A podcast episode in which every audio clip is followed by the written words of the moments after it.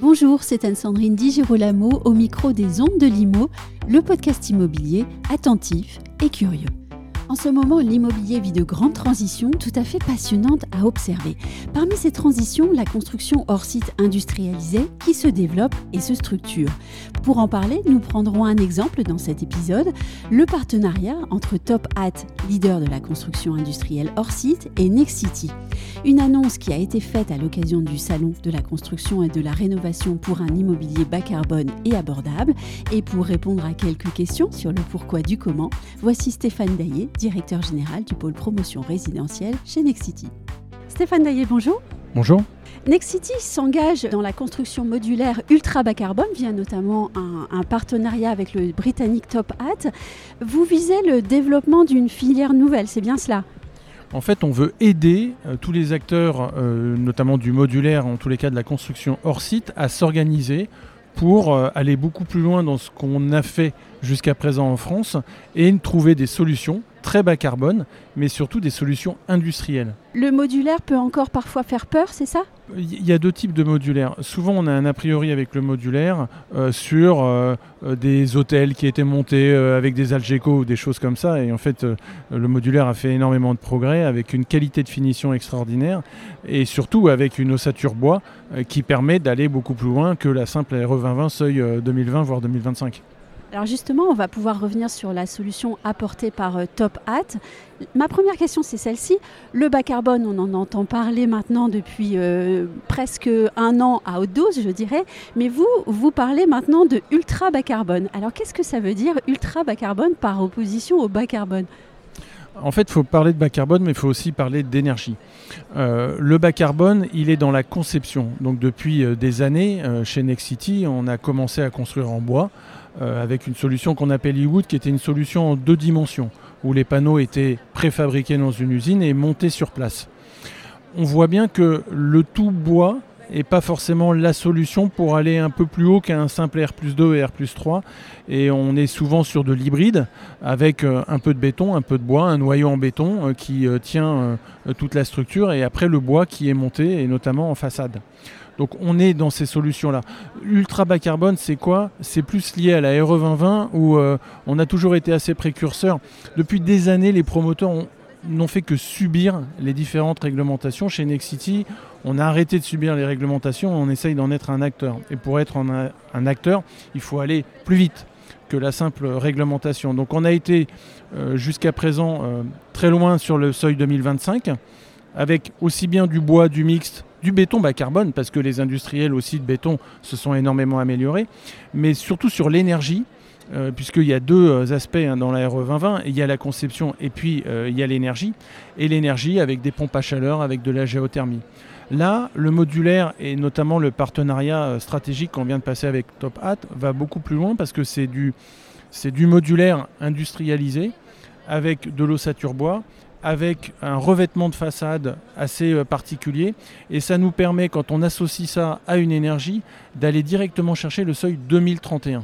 Et on le voit, l'un des avantages c'est clairement l'esthétique au fond. Bah, le modulaire, euh, comme je le disais tout à l'heure, a, a, énormément euh, changé.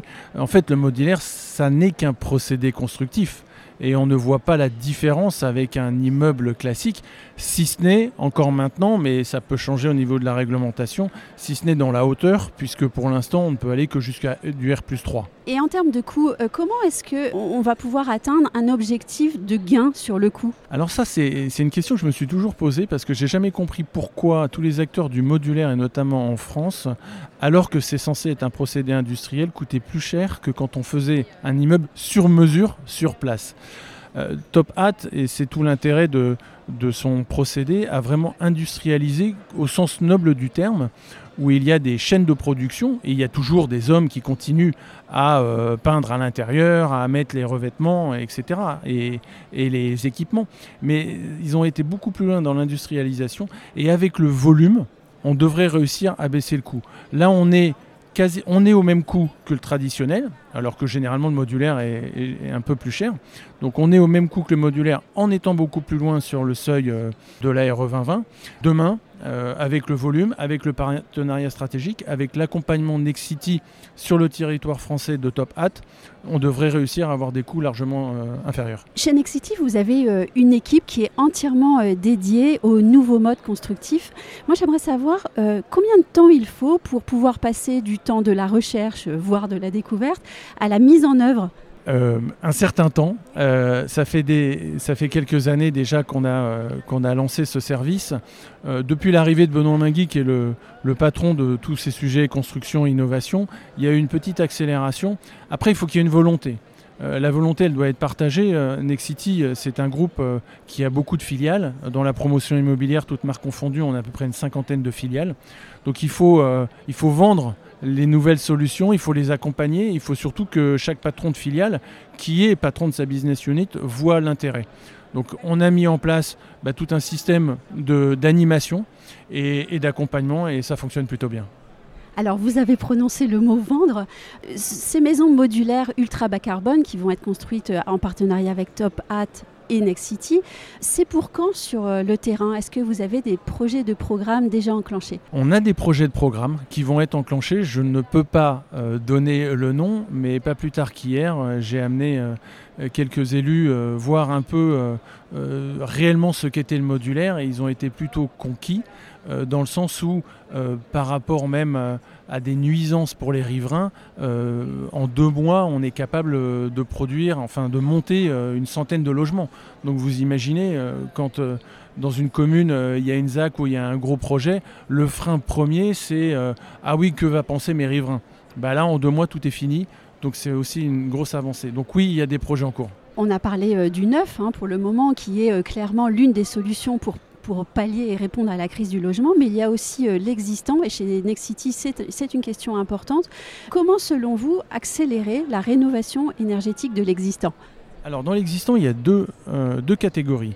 Il y a une catégorie qui reste dans la promotion immobilière, c'est ce que j'appelle moi une nouvelle offre par rapport à l'existant, de la régénération urbaine. Et là, on a monté une filiale spécialisée dans la réhabilitation, dans la transformation d'actifs, souvent à vocation tertiaire, en résidentiel. Donc ça, c'est une première approche. Et ce sont des, euh, experts de la réhabilitation. Même la conception ne se fait pas pareil parce que euh, bah, la conception, elle est par rapport à quelque chose d'existant. Donc euh, les réflexes du 13 mètres 50 d'épaisseur, on fait comme ça, on fait comme ça, il faut, faut laisser ça de côté et il faut optimiser l'existant. Et puis la deuxième chose, quand on n'est pas propriétaire, eh bien, il y a la rénovation. Et ça, c'est plus les équipes de Karine Olivier, qui est la patronne des services, euh, qui s'occupe à la fois du syndic, de la gestion locative et des transactions. Et là, c'est indispensable d'accompagner nos clients, nos clients étant les propriétaires, souvent investisseurs de, logements, de les accompagner pour choisir les bonnes solutions. Donc euh, on se place en tant qu'assistant à maîtrise euh, d'ouvrage. Euh, avec des solutions qui peuvent être industrielles si on met de la pompe à chaleur sur tout l'immeuble ou des choses comme ça, mais c'est souvent aussi au cas par cas et c'est beaucoup plus compliqué. Toute petite dernière question. Euh, durant la plénière, moi j'ai entendu quelque chose qui m'a euh, presque fait peur. Euh, dans quelques années, les toits en zinc à Paris, ce sera plus possible. Mais alors comment est-ce que vous envisagez la révolution culturelle? Alors pourquoi Véronique disait que les toits en zinc n'étaient plus possibles? C'est qu'avec l'augmentation de la température moyenne, celui qui a été étudiant et qui a une chambre de bonne sous les toits peut comprendre aisément le fait que vivre à 40 degrés dans un appartement, c'est pas possible. alors déjà, dans Paris, il y a une chose qui est la surélévation. On y travaille aussi, on regarde un acteur de la surélévation. Et ça, ça peut être, euh, ça peut être aussi avec de la construction modulaire. Donc euh, ça peut être une chose. Eh bien, il va falloir changer, il va falloir euh, s'adapter. il y a plein d'autres matériaux très sympas. Mais c'est vrai que c'est difficile d'entendre ça. Alors que Paris et les toits de Paris, c'est quand même quelque chose de mythique. Après, les toits en zinc, c'est une chose. L'isolation en dessous, ça peut en être une. Et je pense qu'on ira plus vers, on va pas enlever tous les toits en zinc de Paris, mais vers une isolation en dessous qui correspond. Et on aura encore bien des occasions d'en reparler. Merci beaucoup Stéphane Daillé. Merci beaucoup.